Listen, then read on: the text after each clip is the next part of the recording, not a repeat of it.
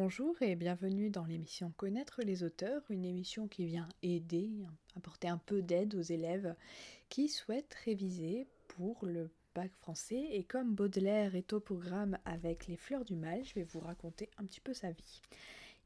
Il faut savoir qu'il est né en 1821 et mort en 1867.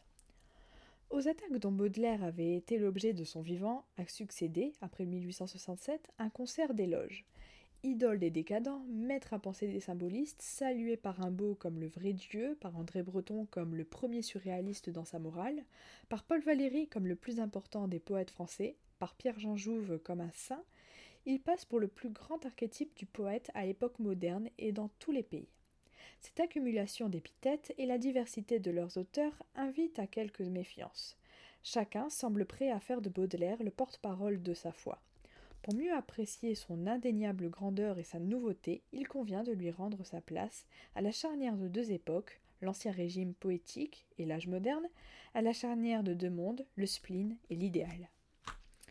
On a pu dire de la vie de Baudelaire qu'elle avait été une vie exemplaire. S'étant trouvé séparé par l'incompréhension de son temps des occasions vulgaires des fins médiocres, le poète a été réduit au meilleur, au plus obscur de lui-même, sculpté en forme d'esprit, contraint d'être l'essentiel au profit bientôt de chacun. Chacune de ces tortures entre non seulement dans le complexe d'une crise d'un mal, mais encore dans ce mystérieux réseau, les chances du poème, le possible épanouissement des fleurs. Charles avait six ans quand son père mourut, plus que sexagénaire. Vingt ans et un mois passèrent, et madame Baudelaire, la jeune veuve, se remaria avec un militaire au pic, qui devait finir ses jours en 1857, ambassadeur et général d'Empire. Voilà l'enfant chassé du vert paradis des amours enfantines et des tendresses maternelles. Contre celle qui aura été la première à le trahir, il aura des élans de rancune. Quand on a un fils tel que moi, on ne se remarie pas, écrira-t-il plus tard. Son agressivité à l'égard de son beau-père ira croissante jusqu'à ce paroxysme, la révolution de 1848. En parlant de fusiller le général au pic, Baudelaire entendra abolir toutes les prétendues valeurs que l'instru incarne à ses yeux, la discipline, la morale bourgeoise, la religion établie. Jean-Paul Sartre a vu dans le remariage de Madame Baudelaire la fêlure psychologique qui, par le choix de l'adulte, est devenue séparation volontaire. L'étranger, le maudit, a consciemment opté pour l'échec et l'irrémédiable. Par un bizarre mécanisme d'autopunition, naît et croît un sentiment de culpabilité qui tourmente l'artiste mais qu'il cultive avec jouissance et terreur. Moderne Deep, bourreau de soi-même, Baudelaire est aussi un moderne narcisse dont l'existence se réduit au tête-à-tête sombre et limpide d'un cœur devenu son miroir.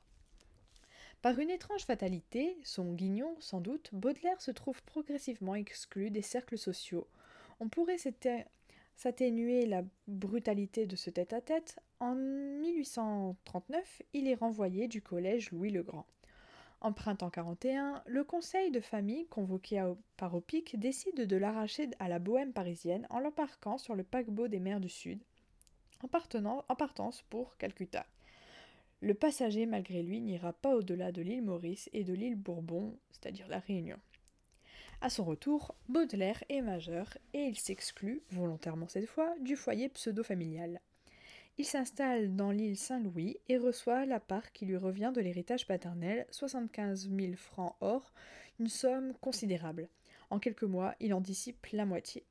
Aussi, en septembre 44, se voit-il doté d'un conseil judiciaire en la personne de maître Ancel, notaire à Neuilly. C'est pour lui une humiliation affreuse qu'il ressentira toute sa vie. De plus, les petites mensualités qui lui sont consenties se révéleront très insuffisantes.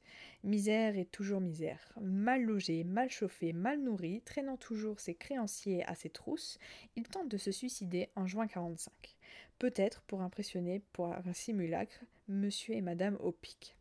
Ainsi commence-t-il une longue vie de gargote et d'hôtel garnis, entre une saisie et une querelle, une querelle et une saisie. Les mille et un tracas de la vie quotidienne, la tutelle d'un notaire paralyse Baudelaire.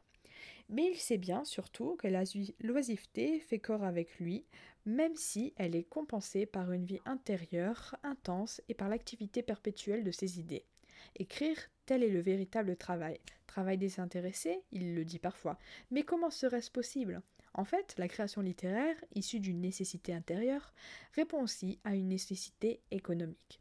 Aussi, les premières publications importantes seront-elles quelque peu alimentaires? Des articles de critique d'art, euh, Salon de 45, Salon de 46, une nouvelle, Le genre est à la mode, des traductions d'Edgar Poe, où il se fait escroquer par l'éditeur. Avec un profond sentiment de dégradation et de dégoût, il, s'incline même devant la nécessité où il se trouve de prostituer sa muse pour faire épanouir la rate du vulgaire. En 1857, la publication en recueil des poésies qu'il a engrenées tout au long des années antérieures va-t-elle enfin lui permettre de surmonter la crise financière? Hélas, les fleurs du mal ne font qu'augmenter ses tracas, Moins d'un mois après la mise en vente, le livre est saisi par le parquet et en août, son auteur est condamné à une amende pour délit d'outrage à la morale publique et aux bonnes mœurs. Devenir riche, Baudelaire n'y songe plus. Il veut seulement payer ses dettes. Et c'est encore sur son travail d'écrivain qu'il compte pour cela. Il porte dans sa tête une vingtaine de romans et de drames. Mais comment les composer quand, par la volonté des magistrats, il doit remanier le recueil condamné pour l'édition de 61, quand il doit redevenir poète, artificiellement, artificiellement par volonté, rentrer dans une ornière qu'on croyait définitivement creusée, traiter de nouveau un sujet qu'on croyait épuisé. Baudelaire se pique pourtant au jeu, il remanie les fleurs du mal, ajoutant, retranchant, sans parvenir à réaliser l'édition définitive de ce chef-d'œuvre. La fièvre créatrice qui s'est emparée de lui après le procès de 57 n'aboutit pas à des œuvres inachevées. Les poèmes nocturnes, commencés cette année-là, ne seront réunis que par une édition posthume en 1869. Et encore, n'en a-t-on retrouvé qu'une cinquantaine au lieu de cent promis, le titre choisi. Le spleen de Paris n'est qu'un de ceux qu'avait envisagé le poète.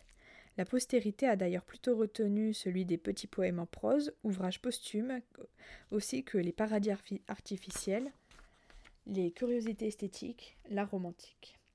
Regroupement plus ou moins artificiel des essais et des articles de Baudelaire sur ce qu'il appelait d'un terme large ses contemporains.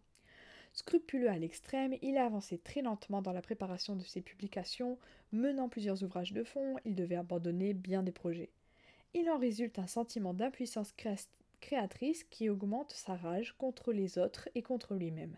Sa correspondance, les étonnantes notes intimes regroupées sous le titre de Fusée et de Mon cœur mis à nu, disent et redisent les velléités et l'abandon. Des dettes énormes, ma volonté perdue, gâchée, rien, jamais rien, je ne suis plus maître de mon temps. Quand le 24 avril 64 Baudelaire part pour Bruxelles, il compte récupérer beaucoup d'argent en Belgique. Il doit faire une tournée de conférences et il espère découvrir un éditeur pour la publication de ses œuvres complètes. Mais il n'y rencontre qu'une très grande avarice, dont il se venge en écrivant Pauvre Belgique. Comme les autres, cet ouvrage restera inachevé. À sa mort, Baudelaire aura encore sur son compte intouchable des restes de l'héritage paternel. Le 22 novembre 1867, la propriété de ses œuvres complètes sera mise en vente publique et adjugée pour la somme dérisoire de 1750 francs. La pauvreté semblait le poursuivre jusque dans l'autre monde.